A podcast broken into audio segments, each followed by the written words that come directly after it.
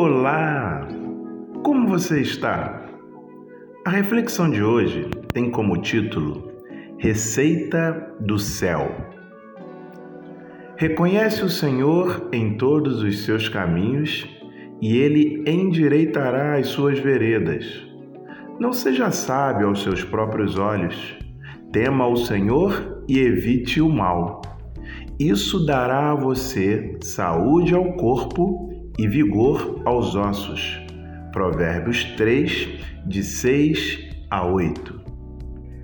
São três versos que podem fazer a diferença na vida de quem os ouve, entende e passa a viver sob essa ótica, orientação e princípio bíblico.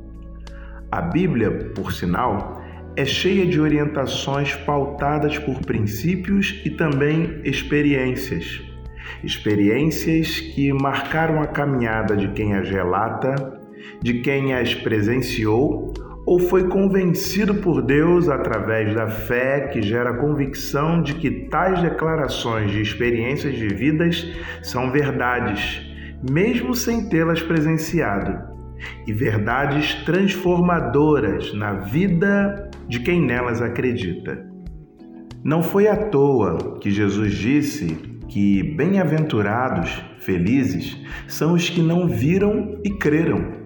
Palavra usada para advertir Tomé na ocasião de sua aparição aos discípulos pós-ressurreição, tendo em vista que ele, Tomé, não acreditou no que fora dito por seus irmãos.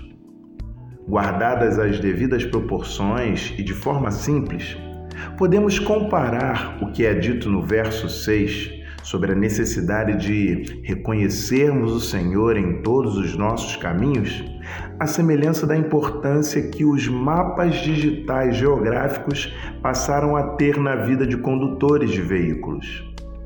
Percebe como hoje é difícil viajar sem os mapas para perto ou longe quando não sabemos o caminho? Guardadas as devidas proporções, porque Deus melhor que os mapas, é aquele que nos aponta caminhos certos e seguros sempre. O que precisamos fazer é depender mais do Senhor, com menos apoio em nossa própria e falha sabedoria, buscando temer a Ele, afastando-nos do mal. Mal que parece crescer a cada dia justamente pela autossuficiência humana, que ao invés de aproximar o homem de Deus, o faz querer seguir confiado em seu próprio saber, rejeitando companhia, orientação e a condução de Deus. O resultado do temor, do reconhecimento e da obediência a Deus, buscando afastar-se do mal, é a promoção da saúde ao corpo e do vigor aos ossos dito no verso 8.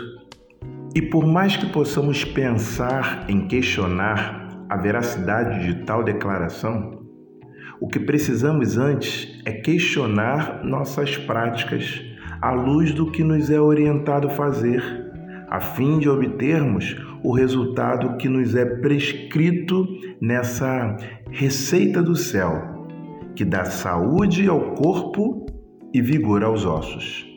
O que cabe a nós é acatarmos a receita, que são os preceitos bíblicos. Bem, eu sou Gelson Costa e este é mais um instante de reflexão, de forma simples e rápida, desejando, porém, que tenha profundidade suficiente, capaz de promover algum resultado em você que ouve. Deus te abençoe.